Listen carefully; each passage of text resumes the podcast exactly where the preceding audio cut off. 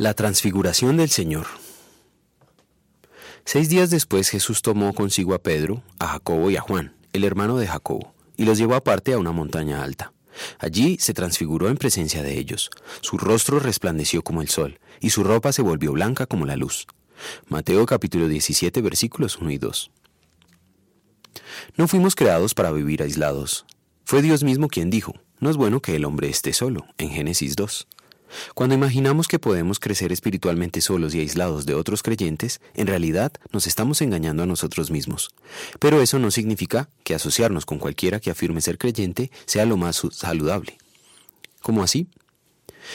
En varios pasajes de la Biblia, Dios deja muy claro que Él quiere que alimentemos nuestro espíritu al aprender su palabra en comunión íntima con otros creyentes. Con tal propósito ha instituido a la Iglesia. Tanto la palabra iglesia como la palabra sinagoga conllevan la idea de estar deliberadamente unidos con un propósito claro.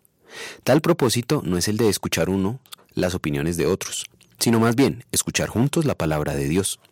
Cristo mismo no mandó que sus discípulos se reunieran los domingos, pero sí inició la práctica de hacerlo ese día a partir del domingo que resucitó. Durante el espacio de tiempo que va desde su resurrección hasta su ascensión, realizó reuniones dominicales con sus discípulos. Después de su ascensión y con la venida del Espíritu Santo, los discípulos comenzaron a tener más reuniones durante la semana. Se mantenían firmes en la enseñanza de los apóstoles, en la comunión, en el partimiento del pan y en la oración.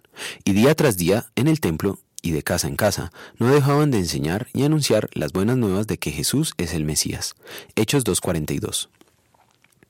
Tenían reuniones pequeñas en las casas de los creyentes y también grandes reuniones en locales amplios como el templo.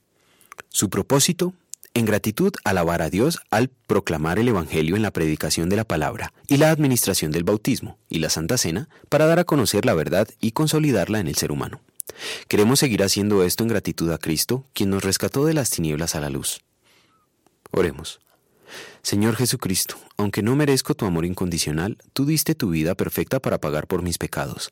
Con los méritos de tu obediencia perfecta y tu muerte vicaria, conseguiste mi salvación. En gratitud quiero adorarte y honrarte, escuchando tu palabra, aprendiéndola y poniéndola en práctica.